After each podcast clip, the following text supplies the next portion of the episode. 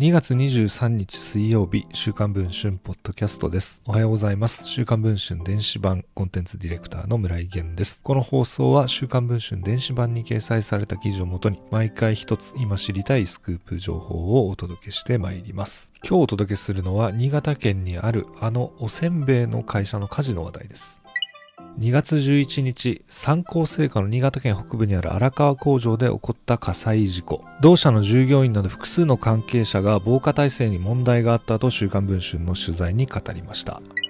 三幸製菓はせんべいの雪の宿やパリンコなどで知られ、亀田製菓に次ぐ業界第2位の会社です。現在は創業家の佐藤元康氏が CEO を務めています。火事の焼け跡にはバイトの女性4人と従業員とみられる男性2人の遺体がありました。亡くなった女性は防火シャッター前で見つかっており、逃げ遅れたと思われています。アルバイトの避難訓練をしていなかった点も問題視されています。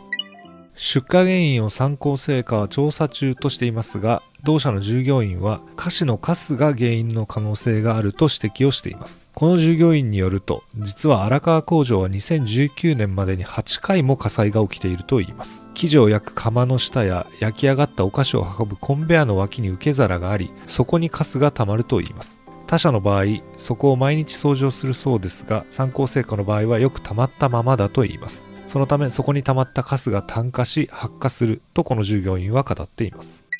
管理体制にも問題があったといいます。消防は2020年に参考成果の工場に立ち入り検査をし、消火器の設置場所不良、火災報知器の作動不良、避難誘導灯の作動不良などの不備を指摘していました。同社は回収計画書を提出しましたが、誘導灯に関する記載はありませんでした。さらに、参考成果の元従業員の一人も管理のずさんさについて証言をしています。この従業員によると、工場内に出荷用のコンテナが何百個も積み上げられていたといいます。これは食品を扱う会社的に衛生的にありえないと言います。工場外には香料が入った容器が転がっていたこともあると言います。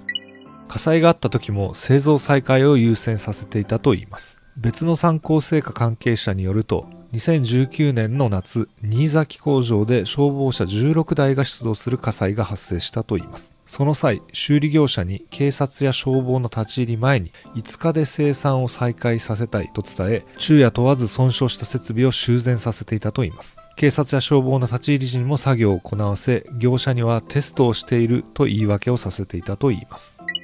今回の事故を受け、参考成果は全工場で3ヶ月間の生産停止を決めました。しかし、同社の関係者によると、3ヶ月で安全管理体制を立て直すのは難しいのではないかと言います。同じことが繰り返されてしまうのではないかとこの関係者は懸念しています。